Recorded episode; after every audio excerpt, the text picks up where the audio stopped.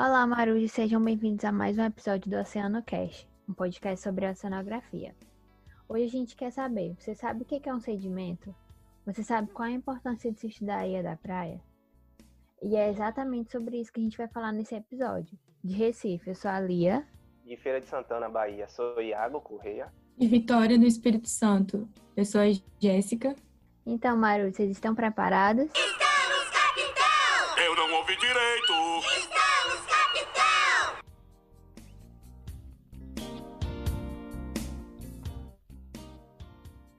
Bom, sedimento é qualquer partícula sólida, sólida desagregada. E essas partículas sólidas desagregadas, elas podem ser caracterizadas pelo seu tamanho, pela sua origem ou pela sua fonte, ou então pela sua composição. E para falar um pouco mais sobre esse tema, nós contamos com a participação de dois convidados. E agora eu vou pedir para que vocês se apresentem, por favor. É, bom dia, eu sou Iago Correia, sou oceanógrafo formado pela Universidade Federal da Bahia. É, recentemente eu concluí o mestrado na área de geociências na Universidade Federal de Sergipe e atualmente desenvolvo o projeto da Oceanoterapia, que é uma plataforma interativa que tenta aproximar a oceanografia da sociedade pelo Instagram. Meu nome é Jéssica, sou graduanda do curso de Oceanografia na Universidade Federal do Espírito Santo. É, em 2018, eu entrei no laboratório de oceanografia química, trabalhei um pouquinho com é, matéria orgânica. E em 2019, ano passado, eu ingressei no laboratório de geologia, onde eu trabalho com a parte de sedimentos, né, com a sedimentologia, e eu faço parte do projeto Renova é, no monitoramento do Rio Doce.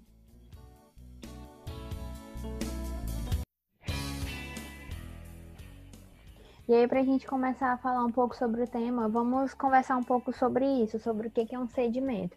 Como eu falei na introdução, sedimentos são partículas sólidas desagregadas. Mas aí vamos explicar melhor o que, que significa isso, o que, que é um sedimento. Porque eu acho que na maioria das vezes as pessoas conhecem por areia. E aí vamos falar um pouco sobre esses dois termos.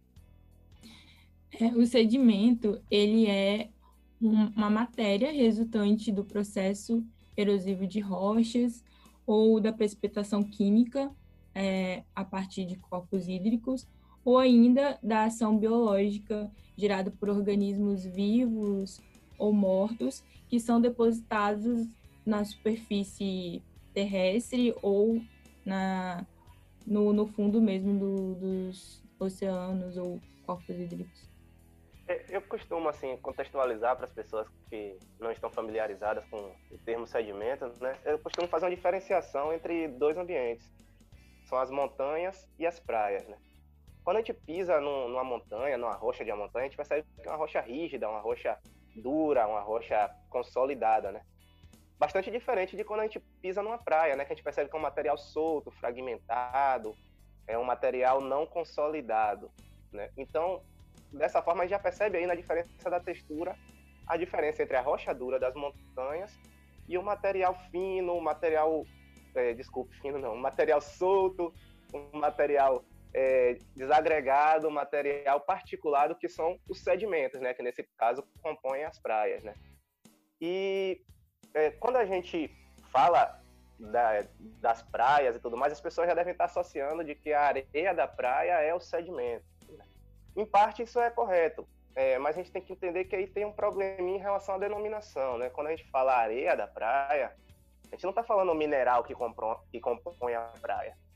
A gente está falando é, o senso comum né, acabou adotando essa palavra, mas a gente está falando do tamanho do grão que compõe essa praia, né? Então, ao invés da gente falar que estamos indo para uma praia de areia, nós temos que falar que estamos indo para uma praia de quartzo, né? Ou então para um manguezal de feldespato, que é o mineral que compõe esses ambientes. Mas, é, no geral, o senso comum adotou né, a palavra areia, a palavra lama, a palavra argila para determinar é, qual a composição desses ambientes. E hoje em dia a gente acaba utilizando isso também na, na ciência. Né? É, mas é sempre importante a gente tratar com as pessoas é, mostrando que por trás da palavra areia, lama, argila, tem um mineral específico para determinar, ou então um material inorgânico, ou orgânico, né? É, específico por trás dessa, desse, desse termo, né? E aí você entrou em dois assuntos muito interessantes que a gente vai tra- tratar aqui, que são duas características importantes dos sedimentos, que já é a composição e a granulometria. A gente pode começar falando da granulometria, já que a gente falou do termo areia. Bem, como o Iago falou, muita gente confunde a areia da praia, né? Acha que, sei lá, o sedimento ali é areia mesmo, mas não. Trata-se da granulometria, da classificação granulométrica do grão, né? Que aí varia desde matacão até argila, né? E, e ainda por fim coloides, que é a variação do tamanho dos grãos. Né? A gente tem é, matacão, aí tem seixos, argila, é, areia grossa, areia média e fina, e aí vem é, silt, argila, e ainda por fim tem os coloides, né? Então, Isso que você está dizendo é o tamanho do maior para o menor, não é? isso, do, do tamanho maior para o menor. E aí tem vários tipos de classificar o, o, o grão. Tem essa forma, e também tem a forma de classificação por FI, né, que, que é um entra num outro tipo de classificação. Então, cada estudioso é, de granulometria de grão classifica às vezes de uma forma diferente, mas no fim é, essas classificações são equivalentes. É essa questão né, da textura, né, e o tamanho do grão vai ser bastante importante para a gente determinar é, as características do ambiente que a gente está estudando, né? É, a gente tem essas diferenças aí de granulométricas, né, que entraram para a nomenclatura da, da, da, caracterização do ambiente que a gente trata, né, já que as pessoas falam que a praia é feita de areia, isso se tornou um senso comum. E analisando a granulometria, a gente é, pode entender diversos aspectos diferentes da hidrodinâmica do local. É, a gente é, a partir dessa classificação granulométrica, que é possível também realizar obras de engenharia no mar. É, essa classificação granulométrica acaba determinando paleoambiente, né? A gente consegue fazer estudos do passado geológico, dentre outros diversos aspectos.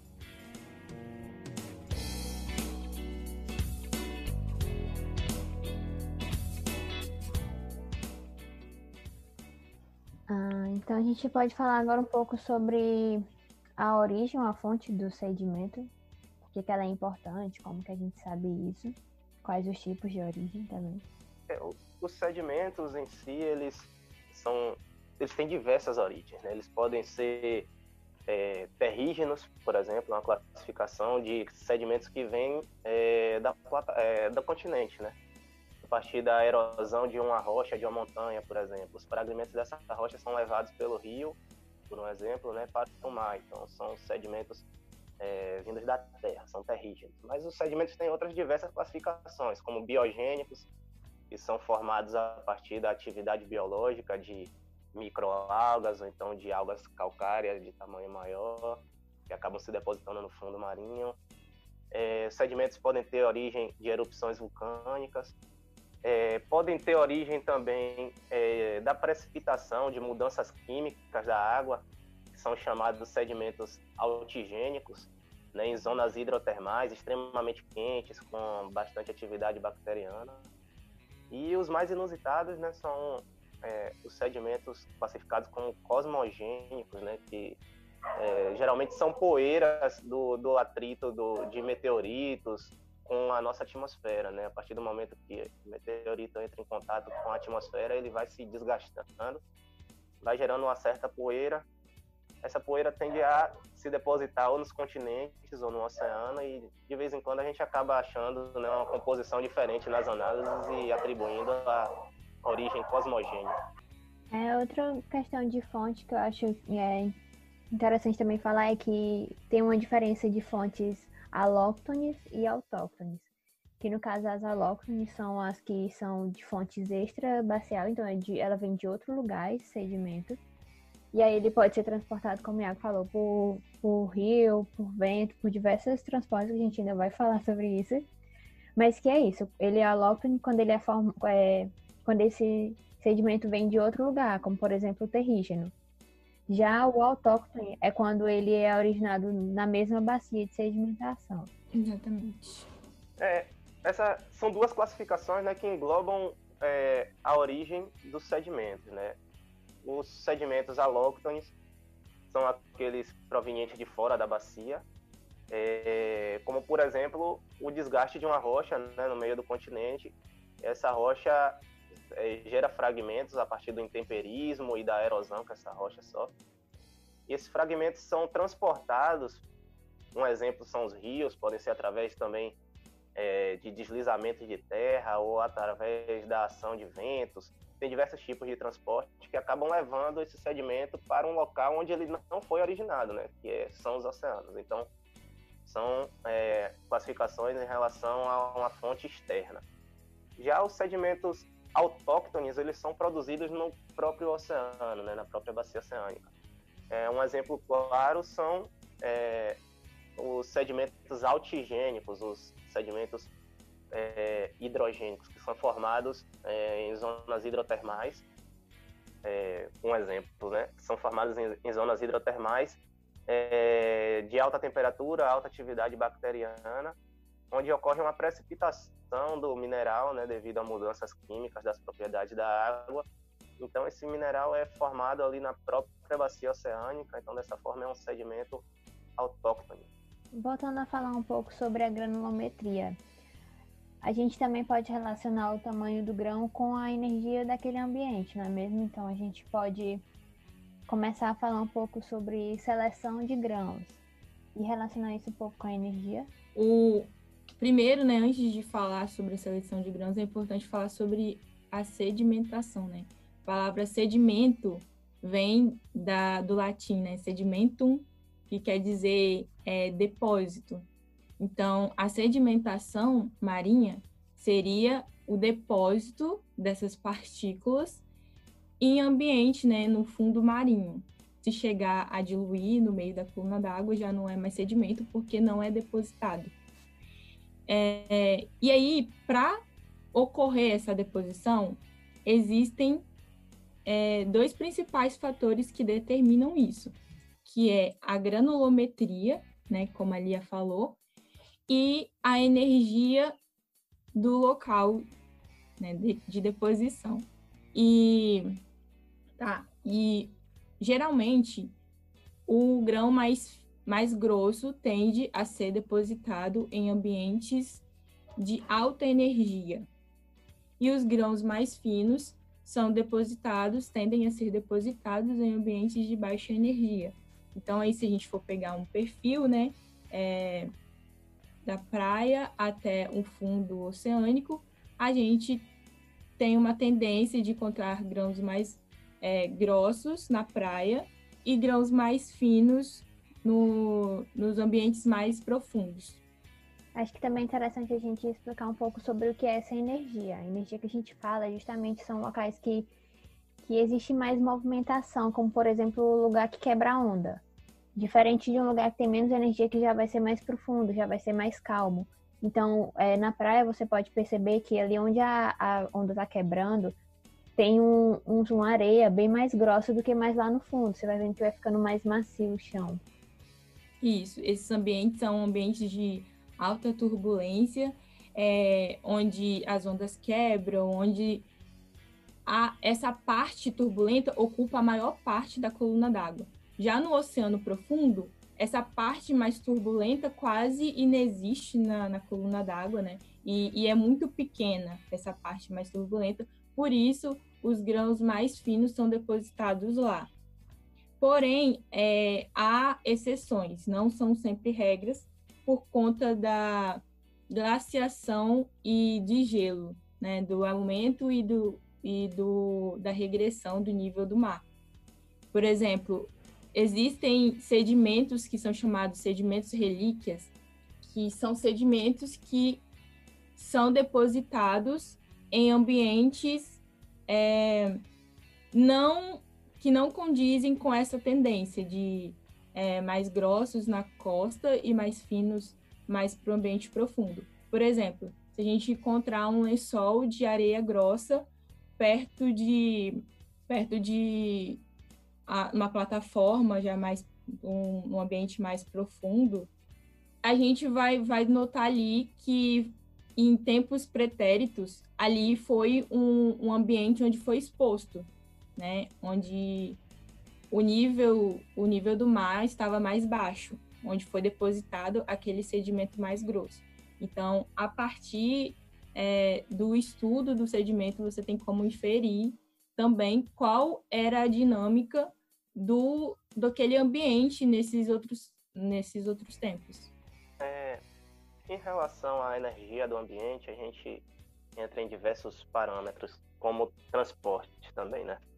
O transporte, por exemplo, é dividido em tipo de transporte e energia desse transporte. O transporte pode ser feito através de ventos, através dos rios, através de deslizamento de terra, de geleiras. E só para dar um exemplo em relação à energia, a gente pode comparar dois rios. É, um rio é, um pouquinho mais extenso em comparação a um rio mais curto, a gente vai ver uma seleção bastante diferente dos grãos, né? A partir do momento que o rio tem mais pista para correr, a gente vai ver a separação é, de granulometrias mais finas, bem separadas das médias, bem separadas das mais grossas, né? E isso a gente não vai ver tanto num rio tão curto, né? E dessa forma, a, o resultado final da, da, sedimentação vai ser uma mistura um pouco maior nos rios mais curtos. Né? É, quando a gente fala sobre a energia do ambiente, a gente está falando de turbulência. Quando a gente fala de turbulência, a gente está falando da ação de ondas, a gente está falando do fluxo de água, da interação dessas ondas com o fundo do mar. Então, um ambiente mais turbulento é um ambiente onde é, as partículas que estão no fluxo da água tendem a ficar é, mais em suspensão, né? principalmente as partículas mais finas. Então, um, local de maior turbulência vai ter uma maior deposição de sedimentos grossos, assim como um local menos turbulento tende a apresentar uma sedimentação um pouco mais fina, mas nem sempre isso acontece. Isso é bastante relacionado não só a energia do ambiente, mas a disponibilidade do tipo de ambiente para aquela região. Vamos pensar aqui que é, se a gente tem um ambiente de energia alta, mas a gente não tem a disponibilidade de sedimentos grossos, não vão se depositar sedimentos grossos, né? Por mais que a energia seja é, alta desse ambiente, se só tiver sedimentação média ou fina, só vai se depositar sedimentos é, finos e médios. Podem ser em menor quantidade, mas eles vão se depositar. Então, às vezes, a gente faz uma correlação associando simplesmente a energia do ambiente, a granulometria mais fina, mas ou a, a, energia baixa do sistema com a granulometria mais fina, mas nem sempre isso é visto, né? A gente tem que ter ideia de que podem ter diversas fontes diferentes para analisar aquele ambiente. Em relação à a, a, seleção dos grãos, isso é bastante importante, né? Quando a gente é, analisa que uma praia ela somente é formada por areia fina, a gente percebe que houve é, uma, uma baixa variação da energia daquele sistema, né? Porque só foi depositado um tipo de granulometria. Agora, quando a gente encontra é, uma praia, por exemplo, que é formada por areia fina, média, grossa, a gente já percebe que houve uma variação da energia do sistema. Então, a gente já pode inferir que ali é uma região que acontecem né, diversas é, variações nas condições né, do, do da, das ondas, na condição das correntes.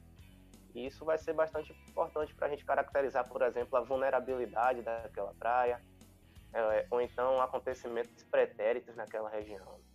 E em relação a esse selecionamento dos grãos, acho que é, a gente também pode falar um pouco sobre os tipos de transporte de sedimentos, que aí eu sei que, por exemplo, é, no caso do vento, o vento é um bom selecionador de sedimentos porque dependendo do, da energia do fluxo do vento, é, vai carregar um determinado tamanho com maior facilidade. Então, acho que diferente de geleiras, por exemplo, o vento seleciona bem melhor.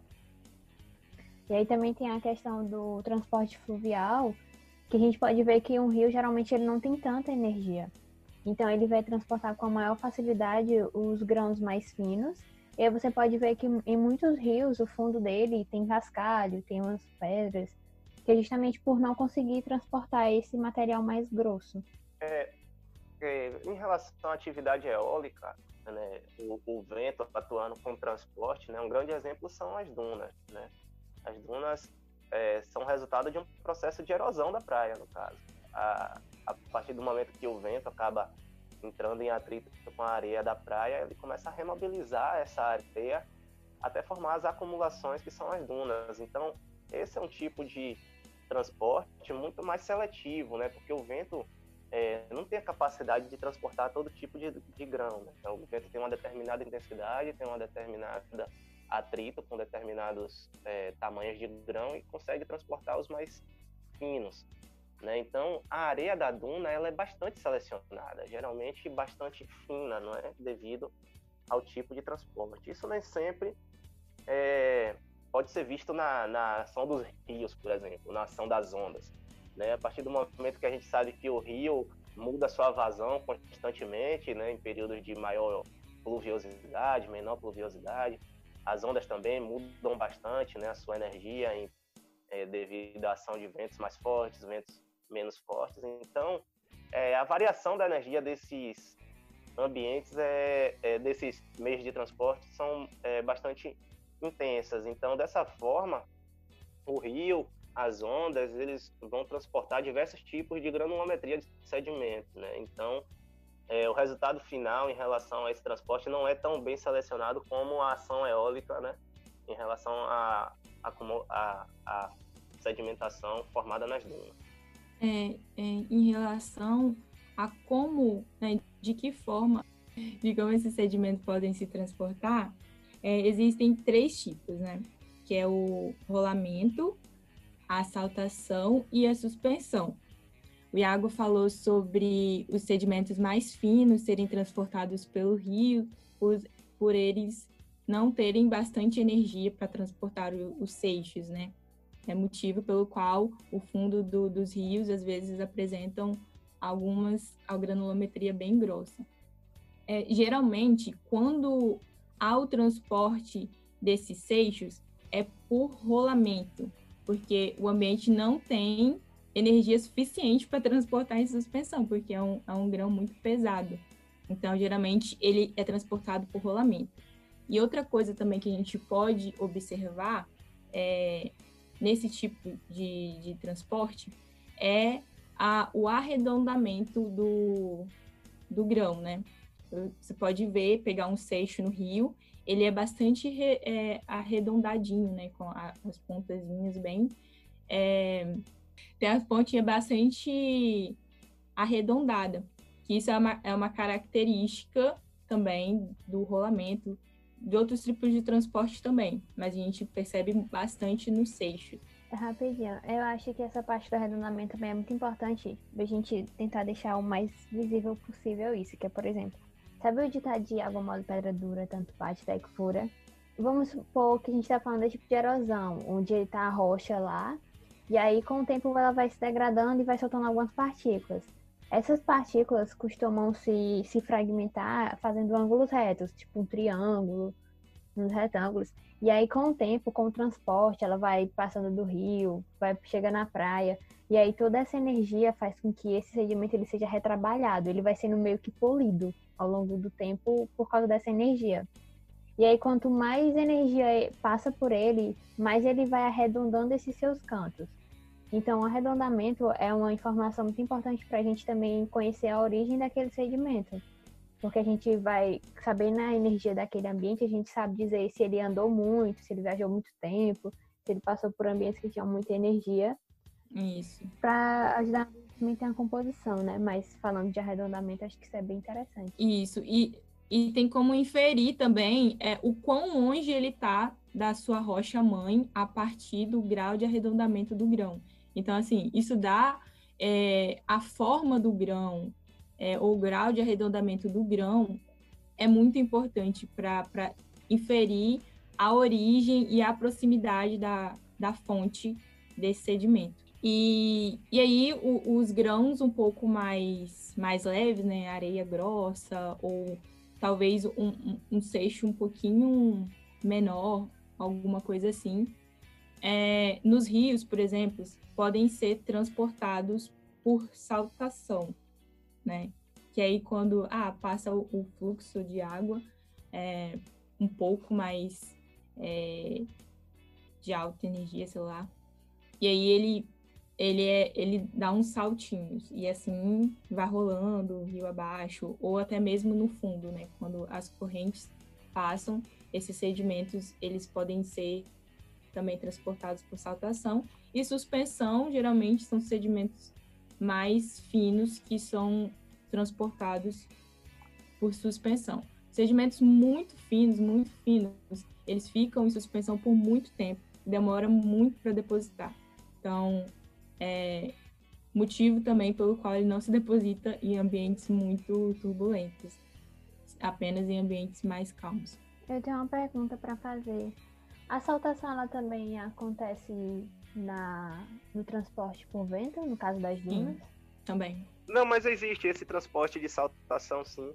Em qualquer é, forma de, de transporte, né? Até, se eu não me engano, até no, no deslizamento, é, existe essa saltação, sim, bastante diferente do rolamento. Então, o resultado final é, desses sedimentos vai ser é, bastante diferente em relação ao, ao seu formato, né, ao seu design. Isso vai ser bastante importante para a gente inferir qual foi o transporte, qual a energia desse transporte. O que eu estava lembrando aqui, para contextualizar para a gente, em relação à sedimentação, é, devido à, energia do ambiente, né, a gente percebe grandes diferenças de tempos de sedimentação dessas, dessas partículas, né, desses sedimentos. É, sedimentos como a areia, por exemplo, levam cerca de um a dois dias para se depositar em um determinado é, em uma determinada energia de ambiente. Já a argila, ela só se deposita em ambientes é, de menor energia, geralmente, né? É, a argila pode levar cerca de é, 50 anos para ser depositada.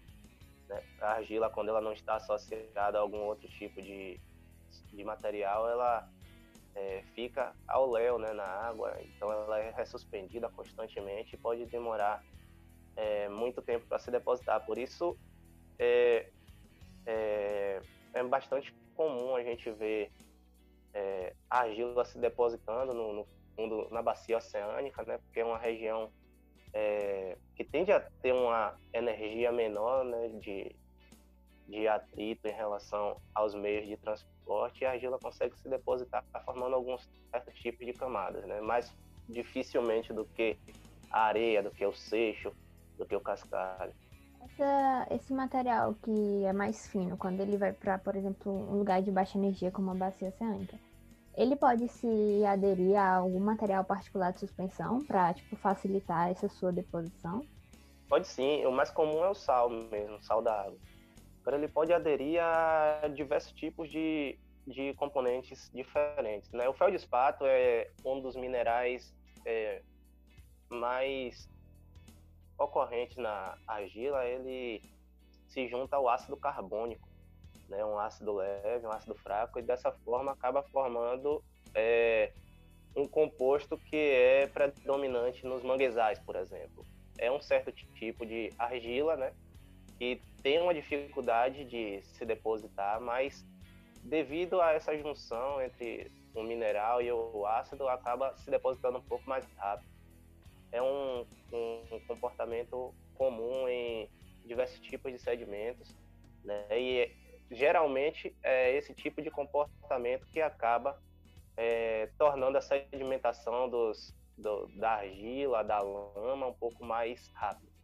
Pelotas fecais, por exemplo, de alguns organismos é, podem acabar formando é, zonas de acumulação, né, de depósitos de sedimentos de origem biogênica, né, de origem da atividade biológica.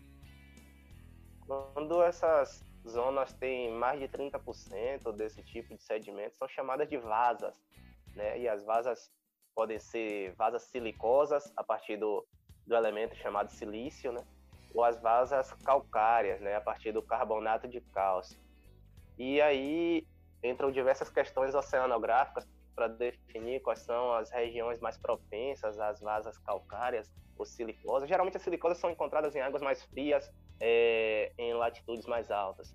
E as vasas calcárias, é, elas tendem a predominar em até 4.500 metros de profundidade. E a partir disso, é, existe uma, um parâmetro oceanográfico chamado de profundidade de compensação do carbono, que é, a partir do, de 4.500 metros em média, o carbono começa a ser dissolvido. Então, a concha de determinados organismos, quando chega a partir dessa profundidade, começa a se dissolver. Por isso, as vasas calcárias nem sempre é, conseguem se formar a partir dessa profundidade. Então, é, tem diversos fatores para determinar quais serão é, a, a, as acumulações, né, as deposições desses sedimentos no oceano. Uma delas é a profundidade, né, devido a essas condições ácidas em determinadas é, profundidades.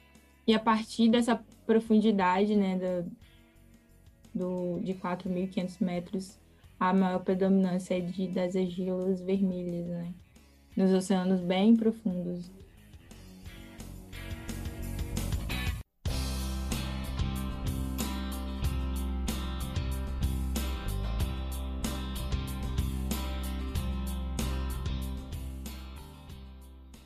Em relação à, à importância né, de estudar os sedimentos. Né? A gente sabe que os sedimentos podem ser base para a gente estudar os paleoambientes, mas também tem bastante influência no nosso dia a dia. Né? A gente aqui na Bahia, no momento, é, nós estamos passando assim pelas vésperas da construção de uma ponte que vai ligar a cidade de Salvador à ilha de Itaparica, né? ou seja, vai ser uma ponte no meio da Baía de Todos os Santos. E para a gente é, é, construir né, esse certo tipo de estrutura, a gente vai ter que fincar a ponte no mar, né? Então, de certa forma, a gente tem que estudar o que está no fundo marinho. E é a partir do momento que a gente começa a estudar é, as camadas sedimentares verticais né, do, da Baía de Todos os Santos, a gente vai perceber quais são as regiões mais estáveis, as regiões mais instáveis, para dessa forma a gente localizar a fundação da ponte, né, que é o elemento base de sustentação da estrutura.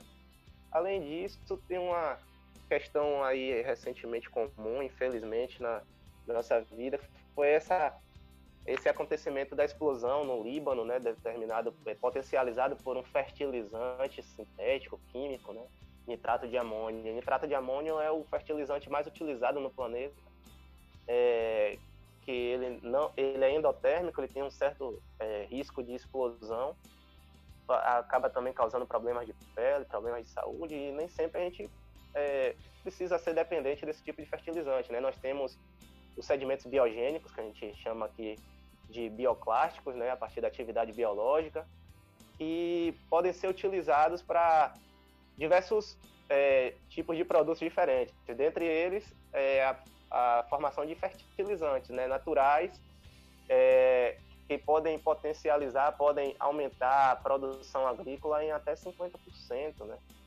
É, e o Brasil detém as maiores extensões desses depósitos do planeta, né? Se estendem é, desde o, o, Pará até regiões da, de Santa Catarina. Aqui na Bahia nós já temos áreas para exploração desse determinado tipo de sedimento, né? Que podem ser também utilizados para é, tratamento de água, cirurgias ósseas, vitaminas, rações, dentre outros diversos é, produtos. Então, um verdadeiro, uma verdadeira riqueza né, que nós temos é, nas nossas águas e que podem vir a ser uma contribuição é, em relação à parte econômica também social. É, em relação à importância de por que estudar o sedimento, a gente usa muito isso para as ações é, humanas, né? Por exemplo, extração de petróleo, construção de, de portos, até a passagem mesmo de, de, de, tubos, de tubulações no fundo do, do oceano. É, tem um caso que um caso que eu conheci de que passaram a tubulação num local que tinha uma certa dinâmica e um determinado tipo de grão que acabou é, enterrando a tubulação e foi muito difícil para se achar essa tubulação. Então, até até para você determinar um local para você estar tá colocando, passando algum tipo de cabo, né, ou tubulação que geralmente se faz é, no fundo do oceano, você tem que saber também o tipo de sedimento que possui ali, qual o tipo de dinâmica, né, que, que faz com que aquele sedimento é depositado ali. Então, isso também é muito importante para a extração também de petróleo, né, muito mais importante ainda, você precisa saber é, qual é o tipo de, de sedimento que está depositado ali, o quão é trabalhoso vai ser você é, penetrar naquele, naquelas camadas é, sedimentadas. E outra coisa também é para se estudar o, o passado, né, do, o passado até mesmo o futuro daquele determinado ambiente, né? Onde esse ambiente esteve, como que era a dinâmica desse ambiente há tempos atrás, para a gente também poder entender como o, o, comportamento dele se dá agora e como ele pode vir a se comportar. Então, a, o estudo do sedimento vai muito além, muito além daquilo que a gente se vê de, de determinar a forma, granulometria ou a dinâmica que a gente vê agora, porque a gente sabe que é, o ambiente, né, ele, ele é dinâmico, ele não ele não está parado. Então, é, o que está ocorrendo hoje faz parte de um processo. Né? E em tempo geológico, é, é meio que desprezível o, o que, as mudanças que são alteradas no, no tempo presente. Você falou de uma coisa muito importante, né? Que é a questão da gente utilizar o sedimento para conhecer várias coisas o, a sedimentologia não está só presente na parte da oceanografia geológica, por exemplo. É, a oceanografia química trabalha muito com sedimentos, porque acaba. A biológica também tem muitos organismos que ficam é, no fundo marinho associados ao sedimento, assim como muitos compostos, é, alguns minerais. Então, tipo, o sedimento acaba sendo uma, uma, uma ferramenta muito importante para a oceanografia e para todos esses estudos o, o, a, o estudo dos sedimentos está bastante associado à construção e destruição das nossas praias, né? É, a praia é o resultado de um intemperismo que aconteceu é, no continente, né, geralmente, né, a partir do momento que uma rocha no continente passa pelo processo de intemperismo e erosão, ela gera os fragmentos que são transportados em direção ao mar pelos rios, principalmente, e chega nos rios, as ondas e a deriva litorânea acaba direcionando esse sedimento, no caso é mais comum a areia, para formar as praias. Então a praia é o resultado de um intemperismo que aconteceu no continente. E a partir do momento que esse intemperismo ele passa a ser cada vez menor por, né, pela interferência humana ou até mesmo por processos naturais, menos fragmentos são levados para constituir a praia. Então, aos poucos, aquela areia da praia, que é a resistência que a praia tem a não deixar o mar avançar, acaba faltando essa areia, né? Então o mar acaba avançando, não só destruindo as praias, mas como destruindo é, todas as ocupações humanas que estão por perto, né? Então a gente é, passa de uma questão ambiental, né, um problema ambiental, para um problema é, social e econômico, né? Tudo isso baseado no estudo do sedimento. É, e tem um processo também que a gente usa para minimizar esses processos de erosão na praia, que é o engordamento, onde a gente pega o sedimento é, de acordo com a dinâmica da praia, né? Se, por exemplo, a dinâmica da praia é, é bastante alta, é, é, muito turbulenta, a gente pega uns sedimentos que vai comportar, né? Que vão ficar ali, que não vão ser carregados e a gente faz esse engordamento. Geralmente são, são sedimentos da plataforma mesmo, próxima, ou até mesmo, às vezes, é, é utilizado jazidas terrestres para estar tá fazendo esse engordamento também. Mas o mais usual é pegar é, fontes próximas de sedimentos na plataforma mesmo continental para fazer o engordamento dessas praias. Geralmente dura uns, uns 10 anos pelo menos esse engordamento. Aí de tempos em tempos tem que se refazer novamente. Aqui no Espírito Santo tem, tem várias praias é, em processos de erosão, destruíram calçadas, destruíram estradas, né, que são construídas assim do lado da rua. E aí também está a importância é, de do estudo, né, dos sedimentos, até mesmo para você construir uma calçada ou uma estrada perto do, do oceano, perto do mar.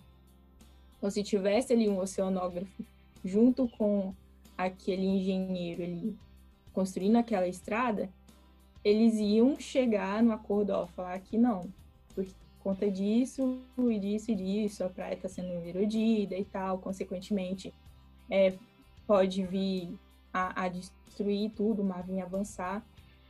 A gente tem a importância é, não só no ambiente marinho, mas nesse ambiente de costa todo. Tudo construído é, perto ou próximo do, do, do mar ou desse ambiente costeiro pode ser prejudicado com qualquer alteração, uma tempestade, qualquer coisa assim do tipo.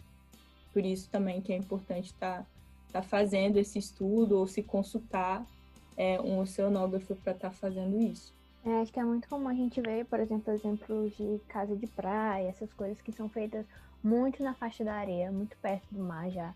E que em alguma cheia, alguma maré, é, acaba que a água invadindo a casa, derrubando casas. A gente acaba que sendo meio corriqueiro isso, mas eu concordo com Jéssica que, tipo, se tivesse um oceanógrafo, se eles estudassem aquela área, eles entenderiam até onde pode ir uma construção. Acho que falta muito essa parte da consciência mesmo das pessoas, de que não é um ambiente estável, é, ou melhor, não é um ambiente parado. É um ambiente dinâmico, ele está sempre se movimentando, tem tá buscando seu equilíbrio sim, mas um equilíbrio mais dinâmico. Acho que falta a gente entender um pouco isso. É, a partir do momento que as pessoas é, começaram a se assentar em civilizações, elas tendem a buscar a proximidade com o mar, né? Devido à a, beleza do local, devido à disponibilidade de alimento, devido à disponibilidade de diversos recursos. Então, essa urbanização só tende a crescer nessas regiões, né? E muitas vezes acabam interferindo diretamente é, no balanço sedimentar né, do sistema, né? Quando as pessoas começam a se assentar próximas das praias, o que é bastante comum de acontecer são é, ocupações humanas, por exemplo, sobre dunas. A partir do momento que a gente está construindo sobre uma duna, a gente está destruindo uma duna, a gente está fixando né, aquele sedimento, a gente está deixando aquele sedimento indisponível para o sistema. E as dunas é, é, são é, uma reserva de areia para a praia em momentos difíceis. Quais são os momentos difíceis? Os momentos de tempestade, os momentos de ressaca. São períodos de maior energia em que as ondas, por exemplo, tendem a retirar a areia das praias. Então, essas praias vão precisar de areia de alguma outra fonte para não recuarem, para se manterem estáveis. Essa fonte natural seriam as dunas, né? Mas a partir do momento que o homem construiu sobre elas, a areia das dunas se torna é, inviável. Então, as praias tendem a sofrer cada vez mais com essa ação antrópica que acaba interferindo nesse balanço sedimentar. Esse é um dos vários exemplos né, que a gente tem contato. Outro exemplo bastante claro são as construções das barragens ao longo dos cursos dos rios, que, como o nome já diz, né, acaba barrando não só a água, mas também os sedimentos que são transportados por aquele rio. Então, menos, menos areia vem chegando né, na, na, no mar e, consequentemente, menos areia vão chegando nas praias e as praias tendem a sofrer mais a retirada de areia do que a chegada de areia. Então, o mar tende a avançar e causar todos esses problemas que a gente está vendo que está acontecendo em todo o mundo. É porque a gente também tem que ter em mente que essa dinâmica inclui a chegada de novo sedimento e a saída daquele sedimento que já estava ali. E aí tem a questão de que se você para a fonte de sedimento, vai acabar o sedimento que já tinha naquele ambiente vai continuar saindo, vai continuar indo para outro lugar, mas não vai estar tá mais chegando o novo sedimento. E aí também outra coisa que eu acho que se relaciona bem com essa, esse assunto é a, a, a construção de espigões se eu não me engano é espigão, que é aquele prolongamento que vai de uma forma perpendicular à linha da costa, ela vai em direção ao mar. E aí, se você for ver, você pode até pesquisar no Google, aqui em Recife, em Olinda tem muito, acho que Fortaleza também tem muito. E você pode ver que acaba que ao longo do tempo você vai vendo que vai criando meio que uma faixa de areia do lado, que é justamente esse transporte que antes acontecia naturalmente, agora eles fizeram uma barreira. Então você consegue ver ao longo do tempo como aquele sedimento que estava naquela praia foi saindo e não tinha mais como passar para a praia do lado, por exemplo. E aí ele acaba é, encontrando essa barreira e vai se, se fixando ali, vai se depositando ali. Aqui no Espírito Santo tem o PIE, né? O PIE do Imanjá, que acontece, dá para ver também nitidamente isso. É, a direção do, do transporte, né? E a deposição ali do sedimento. Um lado do, do PIE, você nota que tem bastante sedimento depositado ali. E do outro lado, você não tem nenhum sedimento. Então, é, e esse outro lado é justamente a praia que carece de engordamento porque há essa barragem e há esse impedimento é, do transporte, né, e consequentemente da deposição desse sedimento e um, uma construção que é, beneficia, beneficia a, a população, enfim, o lazer das pessoas, acaba não beneficiando tanto o ambiente. E aí é, os cofres públicos têm que gastar para estar tá engordando a praia. É, quando a gente chega na areia da praia, que a gente coloca nossa roupa, nossa sandália e entra no mar, né? A gente percebe que a gente é carregado aos poucos para o lado, não está mais na direção da areia, não está mais na direção da areia, desculpe, né? Não está mais na direção da sandália, não está mais na direção das roupas. É porque ali ocorre, né, uma corrente chamada deriva litorânea, né? Que ela é paralela à linha de costa, para um lado ou para o outro. E essa deriva litorânea, ela, além de levar água, ela leva bastante areia, né? É um verdadeiro rio de areia que acaba correndo para um lado ou para o outro. E a partir do momento que o homem instala um espigão, né, com uma estrutura rígida, ortogonal, à linha de costa, é, esse espigão acaba retendo esse fluxo de areia e de água, né? Então, em um lado do espigão, é, muita areia fica retida, a praia tende a avançar, né, restabelecendo a condição de, de faixa de areia daquela região. Porém, após o espigão, falta sedimento, né? falta areia. Então, essas estruturas rígidas de proteção, elas acabam resolvendo o problema de um lado, avançando a linha de costa, proporcionando novamente a faixa de areia, mas transferindo o problema para a área vizinha, né? que não recebe esse aporte sedimentar da deriva litorânea e acaba passando por processos de erosão costeira. Agora, assim, é bastante importante a gente citar assim, para as pessoas que nem sempre as praias é, são, têm sua função essencial como lazer. Né? Às vezes é necessário a gente colocar um espigão, por exemplo, numa região próxima a um porto, né? que tem que ser regiões mais profundas, regiões é, para circulação de embarcações. Então, por vezes, a gente não é, pode simplesmente né, é, desconsiderar a função de um espigão, né? Muitas vezes acaba barrando aquela areia para não deixar é, que aquela região mais portuária se torne cada vez mais rasa, né? É, tem suas funções. Então, a, as técnicas de, de contenção da erosão costeira elas têm que ser bastante estudadas, não só em relação às suas próprias características, mas também as características da região que ela vai ser instalada. Né? As praias têm determinadas funções, às vezes de lazer, às vezes comerciais, às vezes portuárias, e tudo tem que ser levado em consideração né? para o que a gente quer como resultado final daquela região.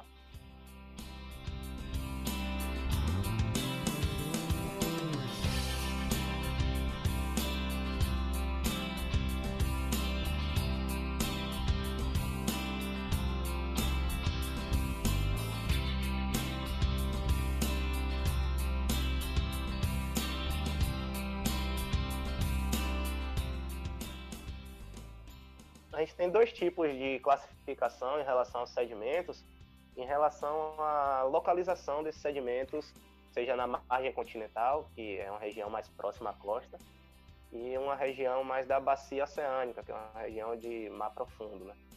É, os sedimentos neríticos, é, em relação, eles estão relacionados é, mais próximos à costa, tá certo? Tem a predominância dos sedimentos vindos da, do continente, são os ter, sedimentos terrígenos associados à sedimentação biogênica, né? sedimentação feita através da atividade biológica.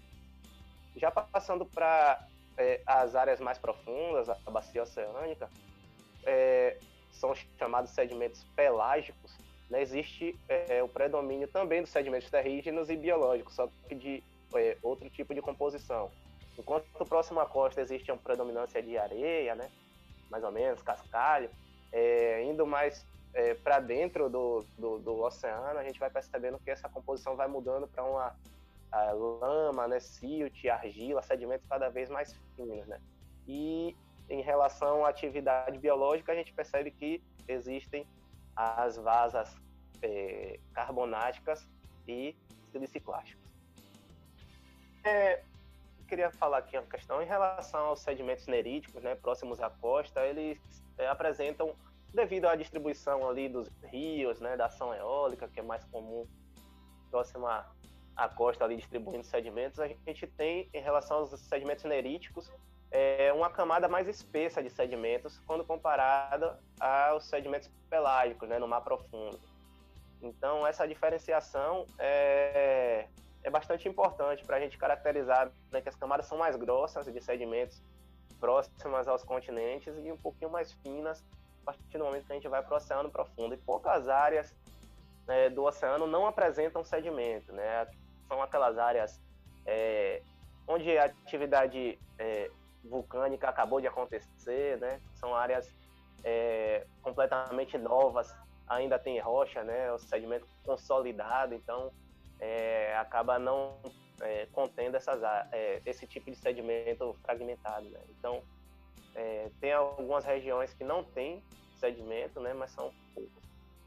E outra coisa também importante é em relação ao transporte de sedimento o que influencia muito também e que pode também influenciar no transporte é a forma, o formato do sedimento.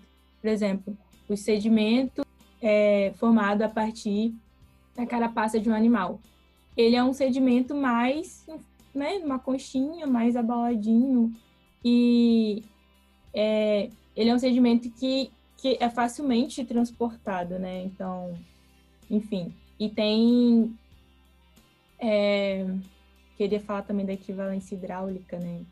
Não necessariamente os grãos maiores e menores são depositados é, em locais distintos, né? Então, pela energia de um ambiente, esses dois sedimentos podem ser transportados juntos a partir de um conceito chamado é, equivalência hidráulica dos grãos, que geralmente ocorrem entre é, sedimentos de minerais pesados e, e outros sedimentos que não são, por exemplo, quartzo e um mineral pesado.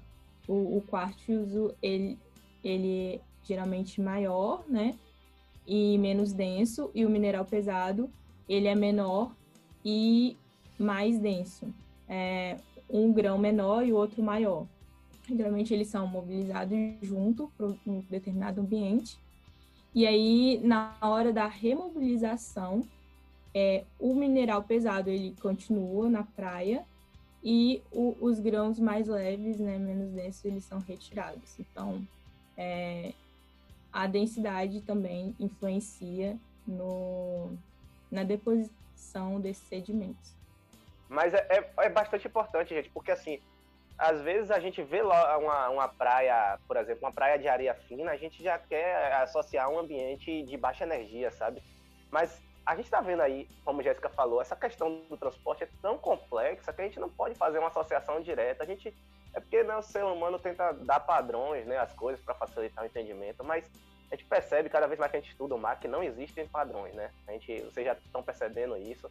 É, é, de verdade, a gente não pode fazer uma associação direta e, e afirmações. Olha, tem uma questão aqui é, no delta do Rio São Francisco, é, é, um delta assimétrico e tudo mais, não vou entrar sobre esses termos não, mas é, o delta vem com vários cordões arenosos, né, que são aquelas praias antigas que foram avançando, e em determinado momento tem lama. E a gente até hoje ninguém sabe explicar porque tem lama do nada aí, uma, próximo àquela questão do delta ali. E aí as pessoas tentam associar um ambiente de menor energia, mas não tem como ser um ambiente de menor energia. Aquela região estava diretamente exposta à ação de ondas e ondas altas. É, então a gente não pode fazer esse tipo de associação. Né? Provavelmente foi algum tipo de modificação da, do fornecimento de sedimento que vinha do continente. Mas até hoje a gente está é, tá estudando essas questões para chegar o mais próximo possível do que estava acontecendo naquele ambiente.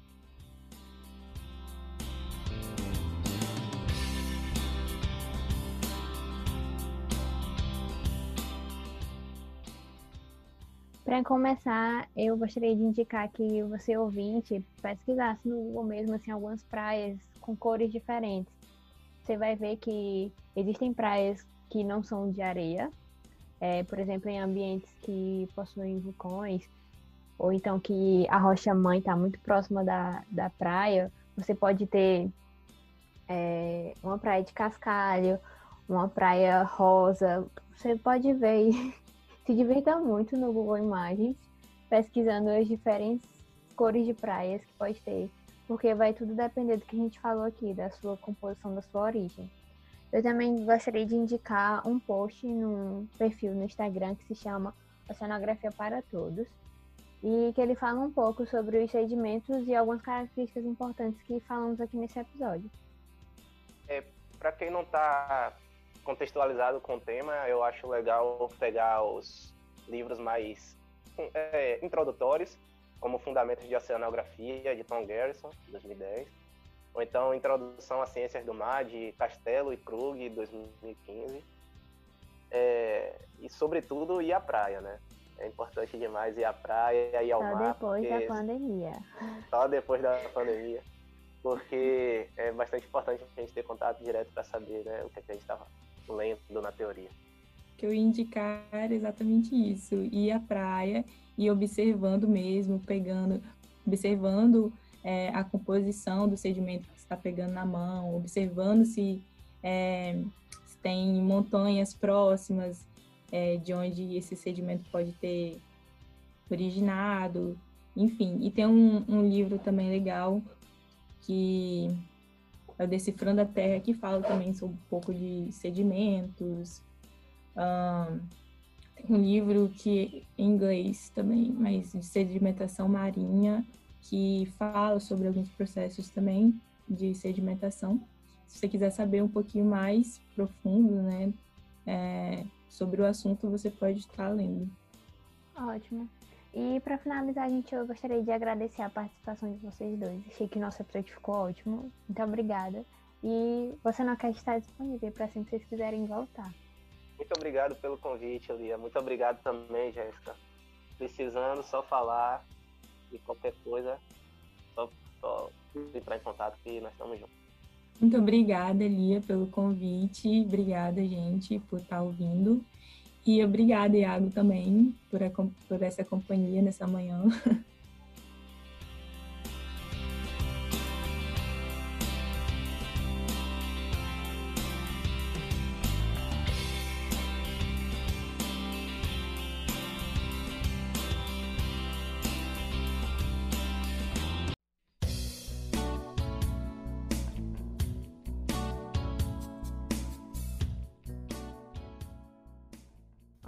marujos!